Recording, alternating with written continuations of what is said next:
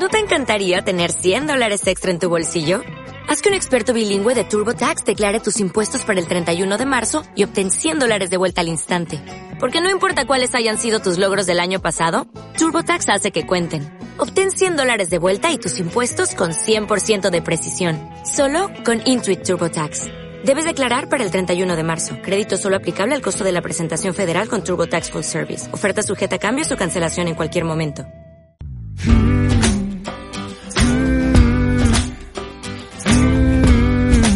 Cuando inicié esta serie de podcast me planteé hacerlo desde distintos puntos de vista. Son tantos los ángulos desde los que mirar esta crisis y tan cambiantes que resulta prácticamente imposible abarcarlos todos. En este nuevo episodio de cuarentena he querido salir de España. Una contradicción como otra cualquiera. En pleno aislamiento, viajamos. Es maravilloso cómo a través del audio recorremos Australia, California, República Dominicana o Colombia. ¿Me acompañas? Hola, ¿qué tal? Bueno, para empezar, claro, contar que yo llegué aquí a Australia hace unos tres meses y medio, después de estar ocho años trabajando en, Madrid, decidí pedirme una excedencia del trabajo y aventurarme un poco a, venir antes de cumplir los 30 hasta Australia con un visado que se llama Work and Holidays que te permite trabajar y estudiar y viajar eh, por Australia. Iván Hernández es periodista y empezó a viajar por Australia hace ahora tres meses. La cuarentena le pilló en Singapur, cuando el gobierno decretó un aislamiento completo bajo pena de ser multados si salían a la calle. Vive en la Australia occidental, eh, en la ciudad de Perth, donde la situación es más calmada porque la población allí es menor.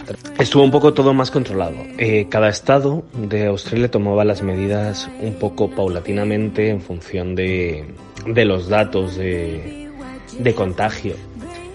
Pero luego también el gobierno central estableció las cuarentenas o los periodos de aislamiento o el hecho de que de que todas las cosas puedan estar cerradas o no. Ahí es donde en relación a España, por ejemplo, eh, sí que encontramos que las medidas no han sido tan, ¿cómo decirlo?, agresivas, por decirlo de alguna forma. Mm, han sido más suaves. También es verdad que el número de contagios ha sido mucho menor. Las posibilidades de contagio también parece que son más bajas, aunque hubo un momento de pico de la curva al principio, cuando crecía, que seguía los datos casi de otros países europeos. Pero es verdad que aquí el hecho de que la densidad de la población esté más distribuida, al vivir la gente en casas individuales más que en apartamentos, ha favorecido ese hecho de que no se contamine, no se contagie tan fácilmente al, resto de la población. Yo vivo en un apartamento y es verdad que bueno, durante los 15 días de esa llegada de Singapur, de gracias que tenían la nevera llena y que tampoco me pasó nada, de que puede, obviamente 15 días al final se pasan, se pasan bastante rápido, aunque en un apartamento pequeño pues das paseos por el pasillo, bueno, como la mayoría de españoles han estado haciendo durante mes y medio, así que yo no me puedo quejar. Las medidas aquí, como te decía, son un poco, un poco más suaves. O sea, se puede salir a la calle, se puede hacer deporte, pero es verdad que no hay ninguna tienda abierta, los restaurantes solo son para llevar, o sea, puedes pedir comida y pasar a recogerla y llevártela. Las escuelas están cerradas, no hay ningún lugar de ocio. Eh, y las medidas de separación de dos metros entre cada persona.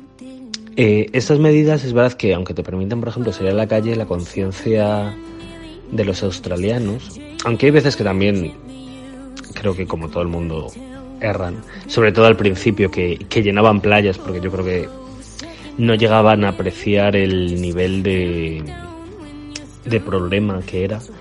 Eh, luego han sido muy conscientes y aunque haya cosas abiertas o se permita salir, la gente es muy cuidadosa con, con todas las medidas de las mascarillas, los guantes, la separación.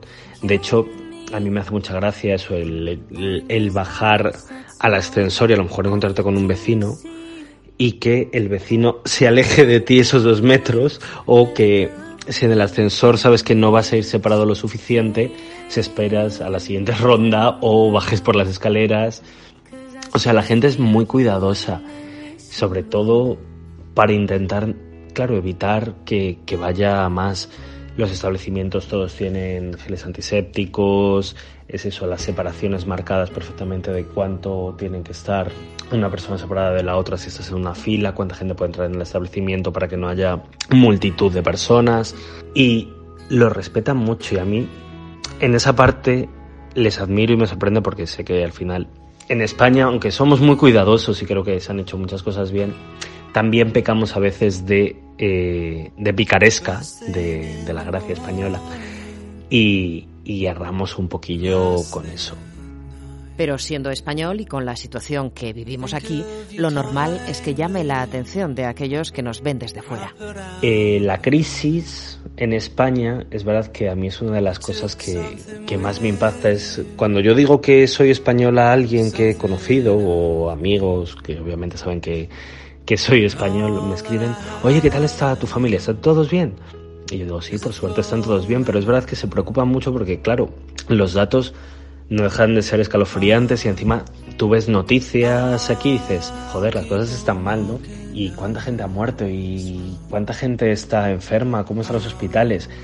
Claro, salía lo del recinto de IFEMA, eh, la morgue improvisada, no sé, cosas, claro que sobre todo, claro, las noticias que salen más suelen centrarse en Madrid o Barcelona, no pero claro, al final los datos son extrapolables a toda todo el país y a mí que me pregunten, claro, es un poco, un poco como sí, ¿no? Están bien, o sea que, a ver, y a mí me, me hace mucha gracia en plan que digan oye, pues están haciendo muy bien las cosas en el sentido de aislarlos, cuidarlos. Aquí a lo mejor te han que haber aislado más, me decían alguna vez, pero luego sí que admiran el hecho de que hayan tenido, de que se haya tomado ciertas decisiones con rapidez, aunque, claro, a, todo pas a toro pasado, perdón, todo se puede ver como...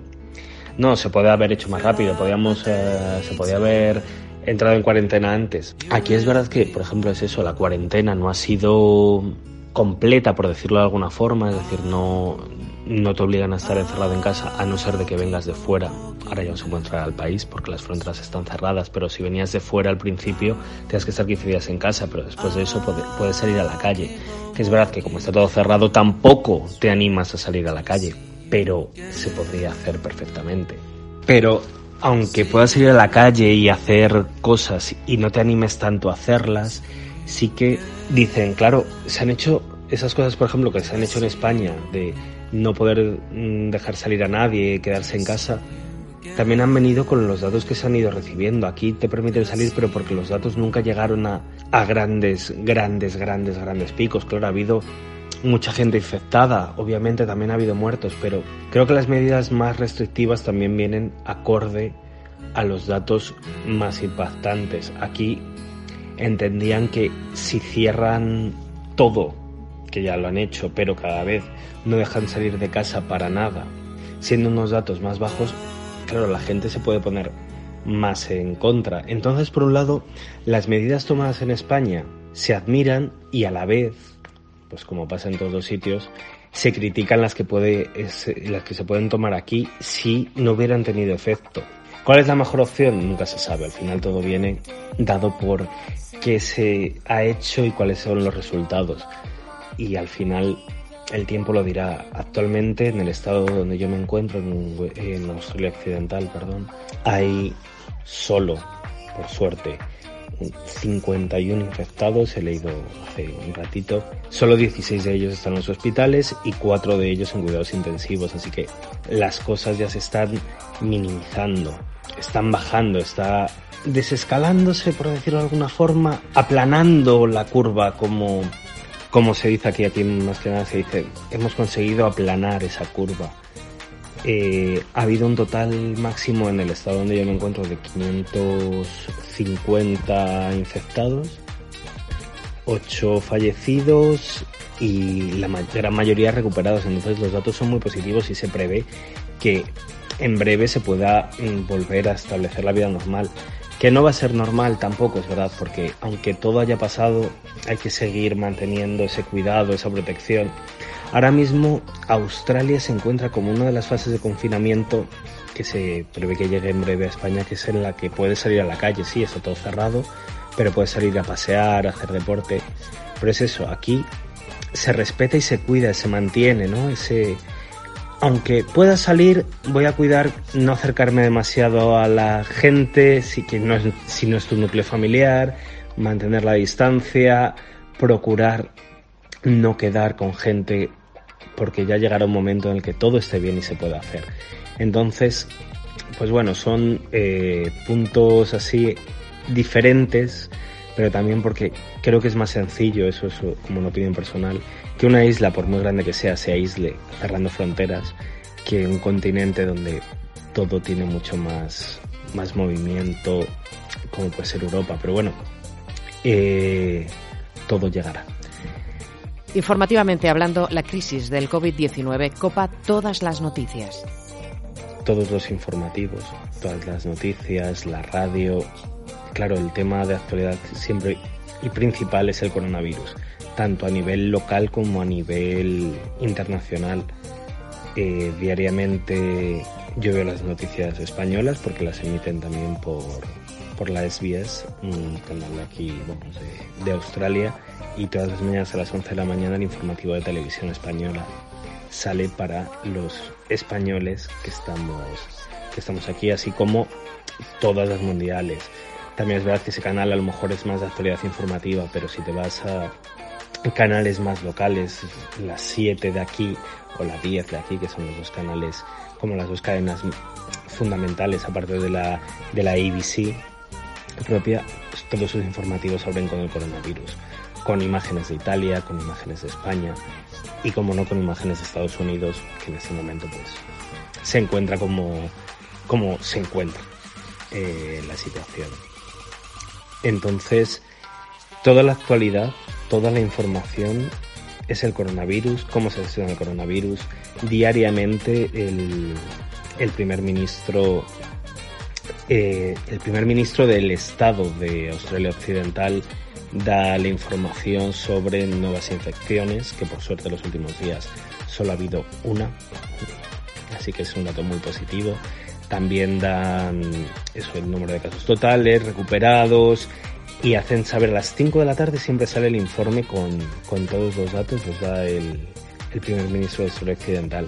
Y a su vez, cada uno de los ministros de los estados informa sobre, sobre el estado, sobre la situación de su estado, perdón y el primer ministro del país informa por lo menos si no es una si no es un par de veces mm, yo creo que es alguna más pero tampoco se ubicar pero informan puntualmente de las restricciones las medidas nuevas actuaciones eh, datos sobre todo. Incluso ha salido una aplicación que a mí no sé si me da curiosidad o me da miedo en la que puedes averiguar cómo está a tu alrededor, si hay algún infectado por coronavirus que ha pasado cerca de ti, porque sabes que si va a estar durante seis horas en el viento, el virus puede llegarte a tocar, que es un poco paranoico a la vez, o sea, está bien como método informativo, pero a veces un poco puedes llegar a la locura de necesidad, pero es verdad que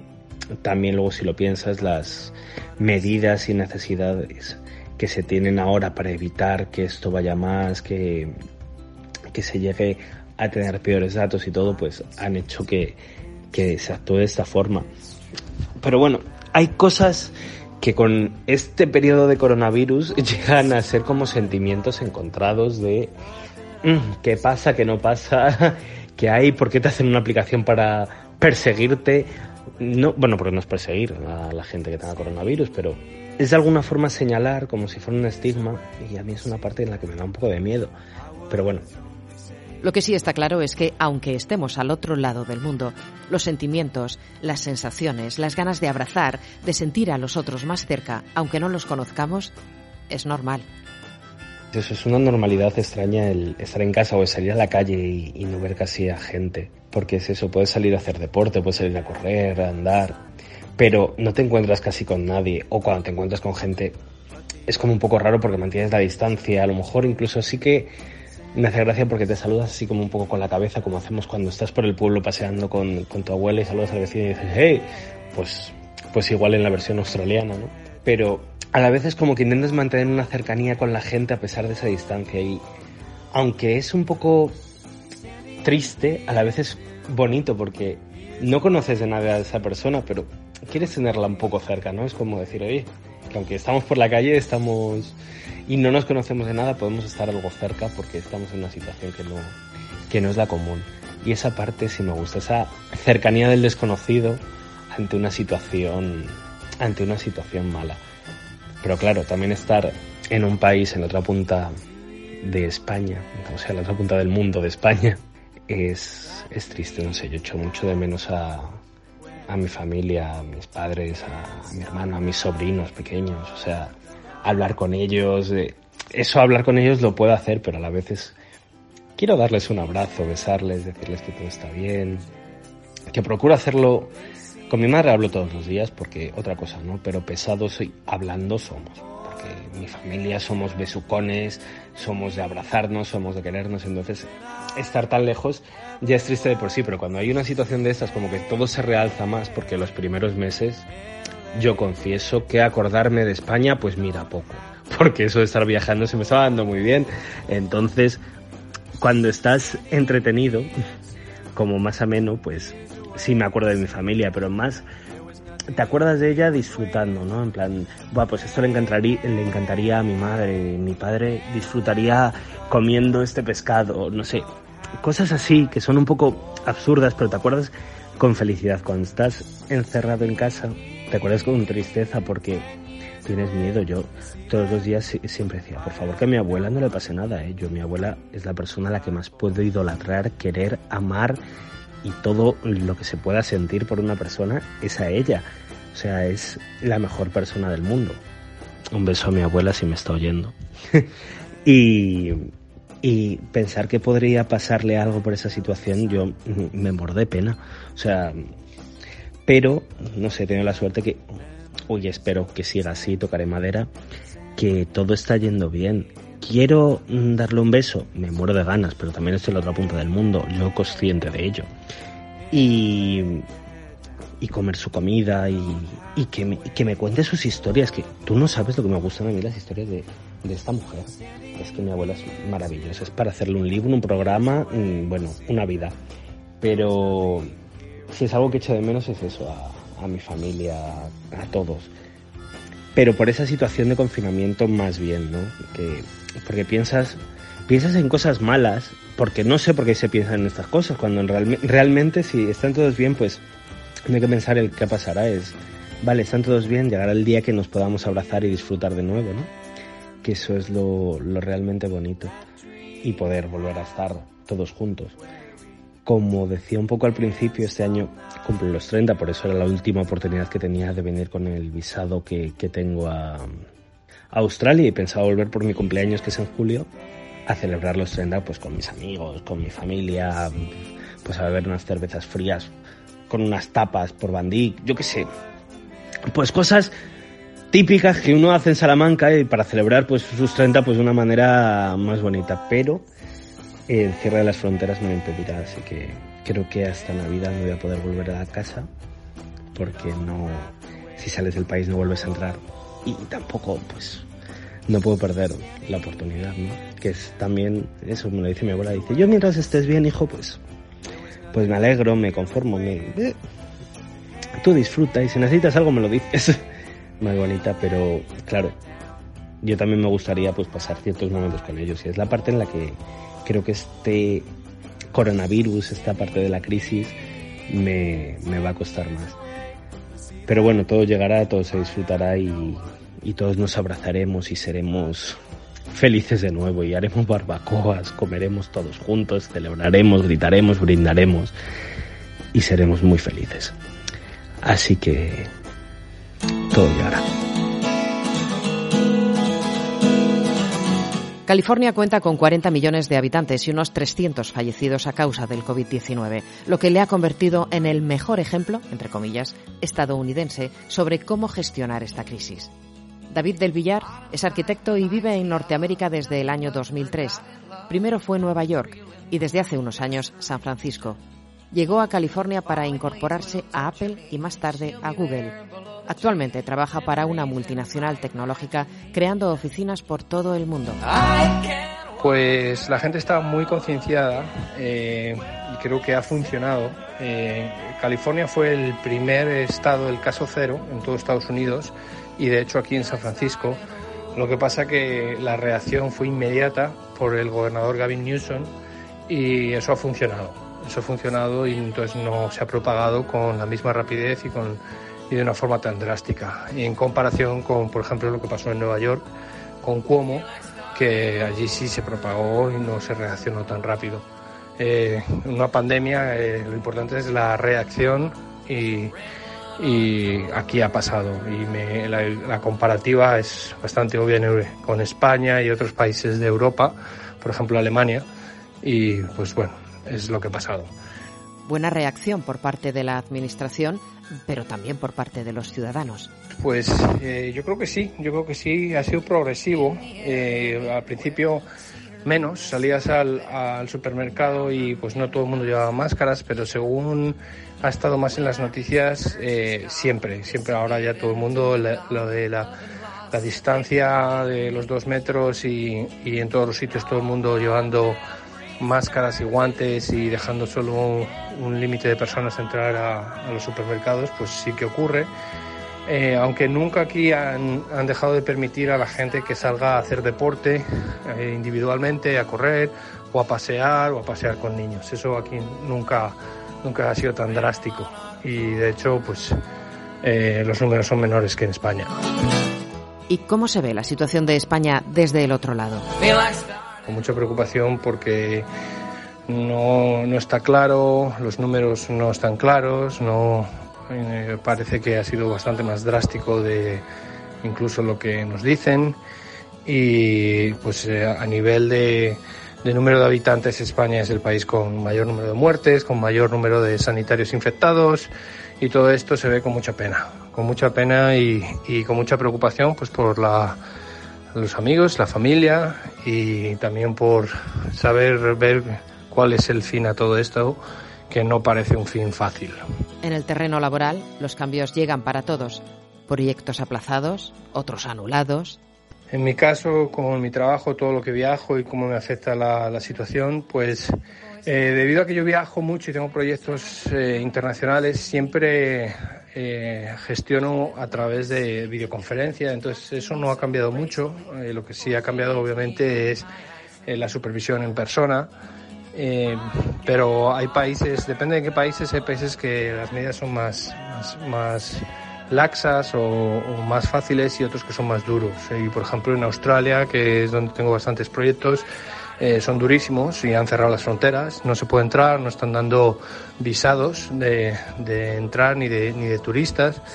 Y, pues ha, ha, habido proyectos que, que se han puesto en stand-by, que se han puesto, se han parado. Y, y, también viendo pues la recesión económica que viene, que viene adelante. Entonces esto va a causar cancelación de proyectos y va a causar eh, despidos y, gente sin trabajo. ¿Y que cómo creo que va a cambiar el mundo después de la pandemia? Pues no puedo evitar recordarme de lo que pasó el 11 de septiembre y cómo el mundo fue un, sitio muy distinto antes de los ataques terroristas. Y sobre todo los estándares de seguridad, ir a viajar, ir a un aeropuerto, eh, eh, cambiaron, cambiaron. Y creo que ahora también va a cambiar el mundo eh, y que va a haber nuevos estándares, va a haber estándares de, de higiene, de higiene en el trabajo, de que se comparte, que no se comparte, de acceso a los sitios y no me extrañaría que incluso en los aeropuertos se empiecen a poner eh, sensores de temperatura para saber quién tiene fiebre y quién no tiene fiebre. Pero no tengo ningún tipo de dudas que, que el mundo no será el mismo eh, de aquí en adelante.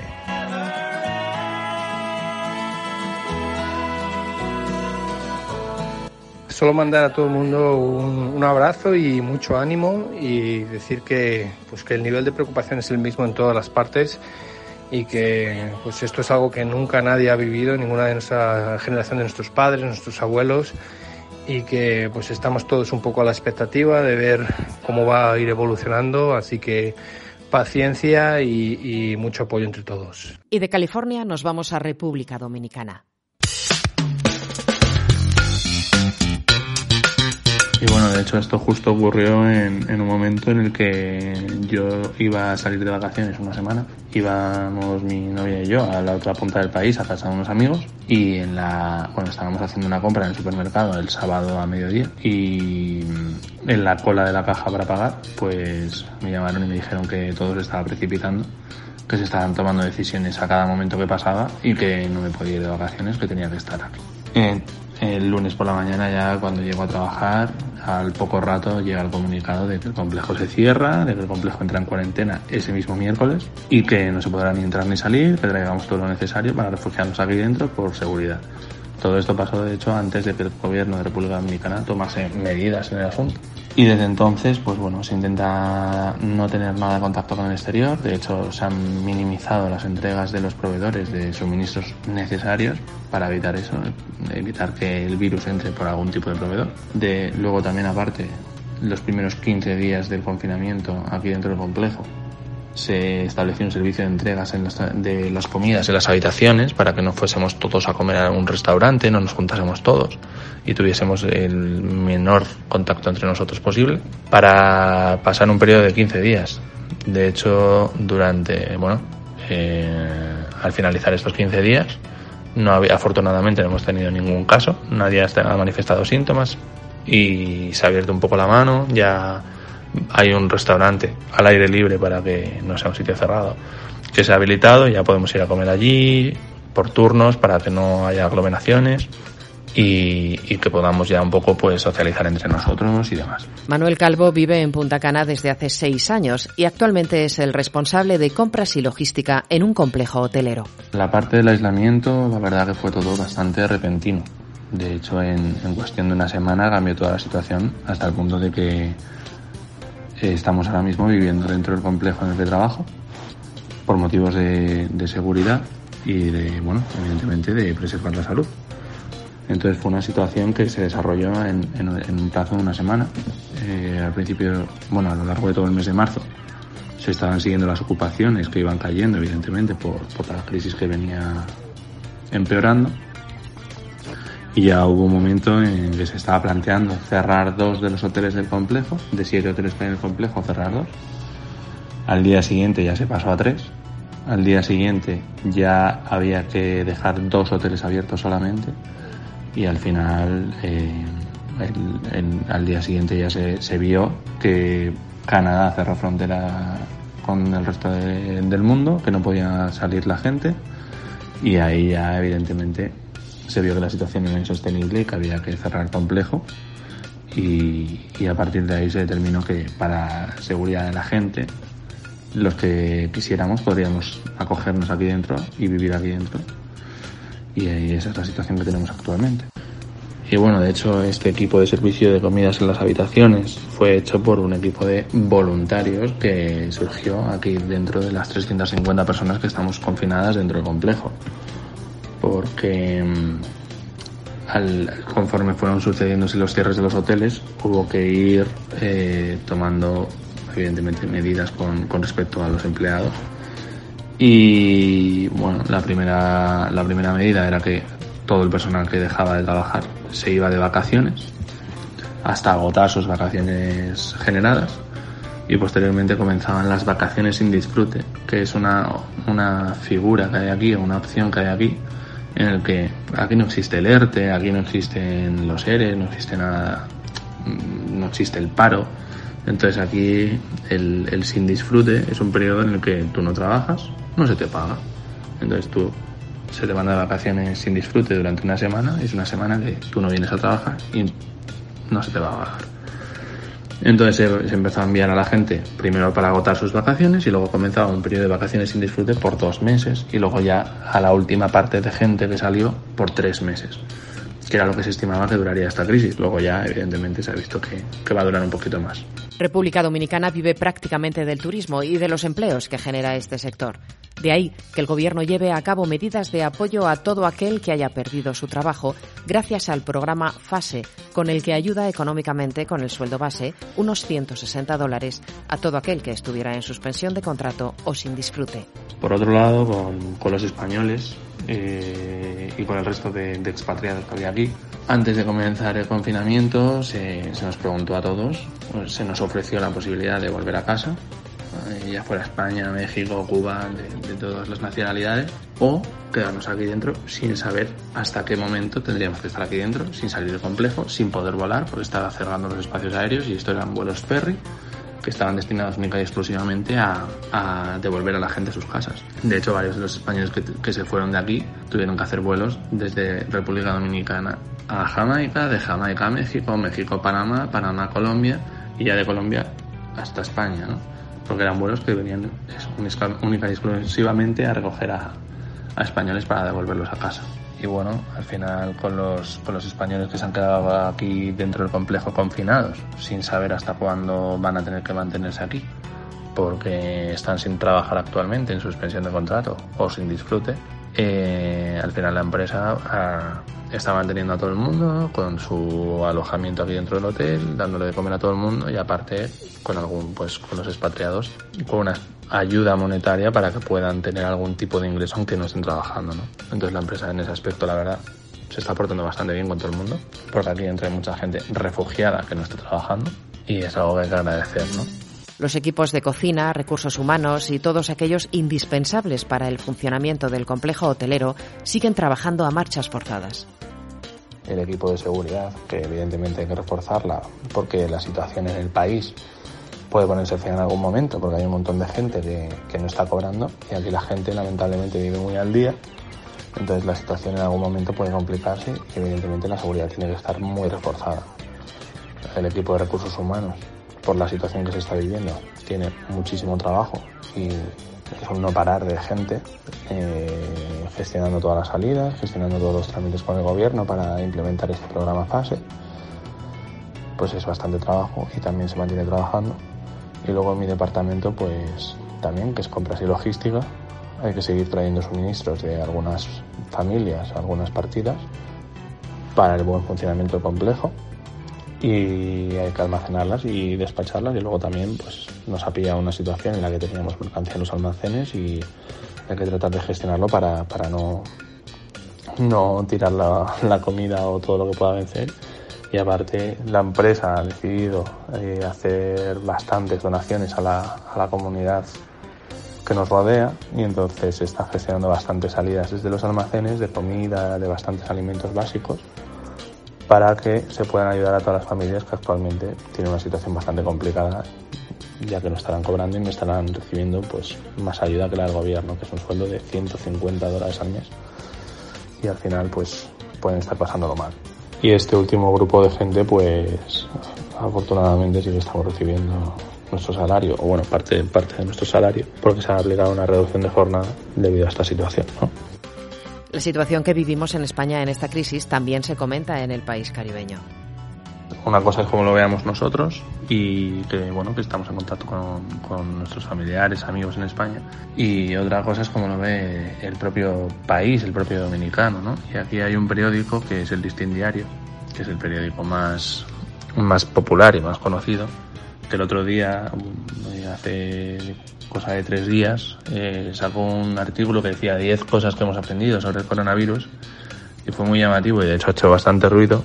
El punto número 10, que decía que podría ser peor porque podríamos tener a Pedro Sánchez de, de presidente del gobierno. Y eso evidentemente ha hecho bastante ruido entre los españoles que estamos aquí. Ha sido bastante notorio ese comentario, porque al final es un país que va por detrás de España en, cuestión de tiempo con relación a la crisis del coronavirus. Las medidas que ha ido tomando no son tan rigurosas como en España.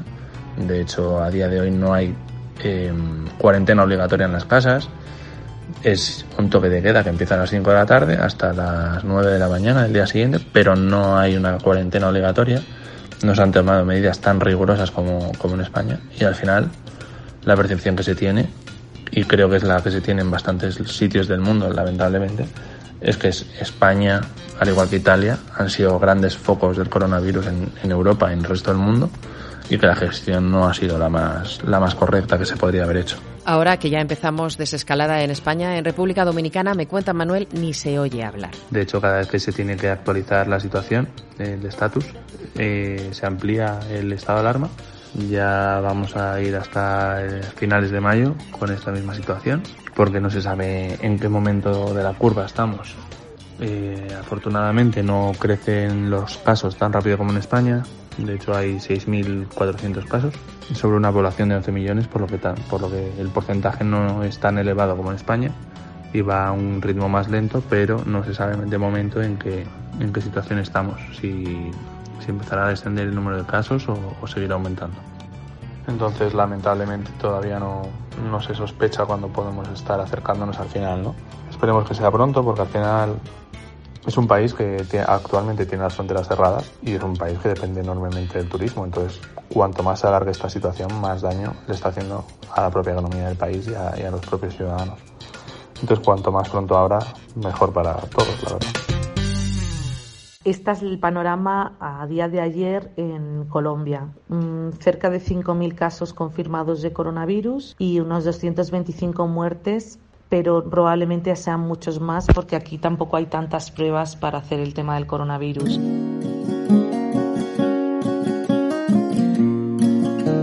Solo en Bogotá son más de 2.000 casos de coronavirus, pero sin embargo las medidas han sido muy restrictivas desde el principio.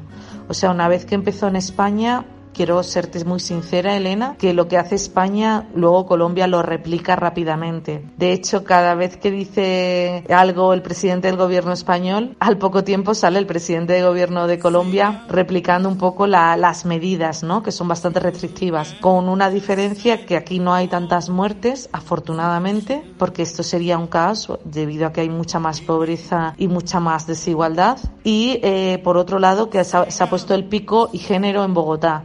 Es decir, las mujeres podemos salir los días pares a las calles y hacer la compra y los días impares los hombres. Pero yo afortunadamente te puedo asegurar que a la calle salgo casi todos los días para sacar al perrito porque tengo un parque grande y no he tenido tanto problema como a lo mejor si viviera en otros barrios, ¿no? Pero sí es cierto que no nos podemos mover de nuestra zona. Periodista, aventurera y viajera. Fátima Martínez sigue siendo la misma que conocí hace algunos años y que ahora reside en Bogotá desde hace tres. Llegó allí con contrato de trabajo después de viajar por el mundo durante algún tiempo para trabajar como profesora de periodismo en la Universidad del Rosario. Además de sus clases online con los alumnos, dirige un medio digital en Bogotá y continúa formándose como periodista aprovechando la cuarentena. Si algo he visto en el pueblo colombiano, que, está muy pendiente de lo que pasa en España, todo lo contrario al caso de España estar pendiente de lo que pasa en Colombia, eh, es que se han concienciado rápidamente de la situación. Aquí, el día antes o los dos o tres días antes de la, de la cuarentena oficial y del aislamiento, la séptima, la carrera séptima, que es la carrera principal, todo el mundo llevaba tapabocas y todo el mundo vendía y compraba guantes. O sea, sí hay una conciencia en el centro de Bogotá, yo te hablo de todo lo que veo y he visto este tiempo desde primeros de marzo hasta hoy en el centro de Bogotá, porque yo vivo en todo el centro. Eh, hay una conciencia brutal en el sentido de la higiene, del tapabocas y se debe a todo lo que ha vivido España y otros países, ahora mismo Estados Unidos, pero sobre todo Italia y España. La gente se ha concienciado rápidamente, independientemente de que haya barrios pobres donde no se cumpla a rajatabla el aislamiento, donde no se cumpla a rajatabla el pico y género. Habría que ver también otras zonas donde son zonas rojas de Colombia, zonas rojas quiere decir zonas de conflicto. Recordamos que este país es un país que es un país en conflicto, que tiene un conflicto armado interno brutal y que siguen muriendo y asesinando líderes sociales. Sea o no sea cuarentena, tengamos o no tengamos coronavirus, aquí siempre hay muertes.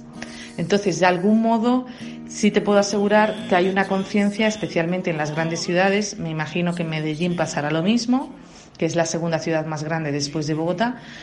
Pero, insisto, que en Colombia sigue habiendo muertes y también yo me planteo, el coronavirus está silenciando muchas otras informaciones que no nos están llegando a causa del tema de la pandemia, que eso también hay que reflexionarlo. Fátima hace especial hincapié en los distintos barrios de la capital colombiana, según sean ricos o pobres. La pandemia no distingue entre clases sociales, pero en las zonas más desfavorecidas no se respeta el aislamiento. Sí es cierto y eso hay que subrayarlo, en los barrios pobres del sur de Bogotá eh, no se ha respetado ni cuarentena, no se está respetando la cuarentena como en el resto de la ciudad. En los países pobres o de invasión, que se llaman aquí, no es lo mismo que en las zonas más ricas o en las zonas del centro de la ciudad. Igualmente, te quería decir que Bogotá tiene cerca de 10.000 habitantes de calle, es decir, homeless. Quiere decirse que por mucho que hablemos de cuarentena, siempre vas a ver homeless en la calle sobre todo en el centro de Bogotá. A los que los están expulsando de los parques ahora, desde ayer, porque yo he estado ayudando durante la cuarentena a, a, habitantes de calle y muchos están siendo expulsados de los parques. Mm, me imagino que es por todo el tema de la pandemia. Pero Quería subrayar que por lo menos en América Latina, en países como Colombia, hay una enorme diferencia entre los barrios ricos y los barrios pobres, porque en los barrios pobres no se respeta tanto el tema de la cuarentena o incluso del pico y género, porque la gente sale pues por pura pura supervivencia a la calle, ¿no? y si se están poniendo pañuelos rojos en las entradas de las casas, edificios, en zonas menos ricas, en zonas más pobres, que viene a decir que la gente está pasando hambre y necesita ayuda. Aprovechando la cuarentena, ha retomado una serie de reportajes sobre los habitantes de calle que inició hace dos años y medio, pero que tuvo que parar porque no se atrevía a hablar con ellos de la impresión que le daban. Son fotografías en blanco y negro con entrevistas en primera persona. El tema de los habitantes de calle es el tema, es un nuevo proyecto que yo estoy haciendo fotográfico, donde hago fotografía y, vídeo. Una amiga mía les da, salimos dos, una amiga mía periodista también de la universidad, que es de Brasil, ella les da sándwich, comida y bebida. Hacemos como paquetitos, kits de alimentos, porque ahora lo están pasando muy mal y Bogotá es una ciudad ya te digo, con un alto número de habitantes de calle y yo me estoy encargando de hacer foto y vídeo, foto de retrato y vídeos para contar su historia, ¿no? Pero eh, ahora mismo no sé qué es lo que está pasando con ellos porque se son expulsados de los lugares públicos hacia qué albergues los están llevando. Esta, eh, ahí tengo yo una incógnita con el tema de qué está haciendo la alcaldía de Bogotá ahora. Y sí, el pico y género solo está aplicado a nivel local, que es Ciudad de Bogotá, capital, pero no a nivel nacional. Y es una medida que ha generado mucha controversia. Yo, por ejemplo, estoy en contra de esa medida. Lo que está claro, y es algo en lo que incide Fátima, es que allí cumplir o no la cuarentena es una cuestión de pura supervivencia. Hay zonas del Caribe colombiano y hay zonas del Pacífico que son muy, muy pobres, Elena. Y como yo no he viajado, porque ahora no podemos viajar, están los vuelos cancelados, los vuelos internos nacionales y los externos, porque están las fronteras cerradas, yo me imagino que en lugares como Tumaco, que es en frontera con Ecuador, pero que sigue siendo Colombia, tengo una amiga ahora de Tumaco que le quiero hacer una entrevista precisamente por el tema de que me cuente cómo está siendo allí la cuarentena. Pues será de otro modo. Lo que te decía, insisto, en las zonas pobres se respeta menos el, aislamiento y la cuarentena por un tema de pura supervivencia. Yo estoy tranquila, estoy relajada porque tengo una casa grande, y tengo dos perritos con los que estoy muy muy feliz, pero y trabajo puedo trabajar desde casa porque mi trabajo me lo puede permitir. Soy profesora de universidad y puedo trabajar online y recibir mi salario online. Sin embargo, aquí hay muchísima gente de inmigrantes de Venezuela o con trabajos informales que si no trabajan no pueden ganar plata para salir adelante y para poder pagar sus arriendos. Así que la situación de confinamiento que se va a prolongar igualmente hasta mayo, pues vamos a, vamos a ir viendo cómo, cómo resuelve toda esa gente que no tiene la posibilidad de, de ganar dinero de manera online por el exceso de trabajo informal que hay en países como, como Colombia.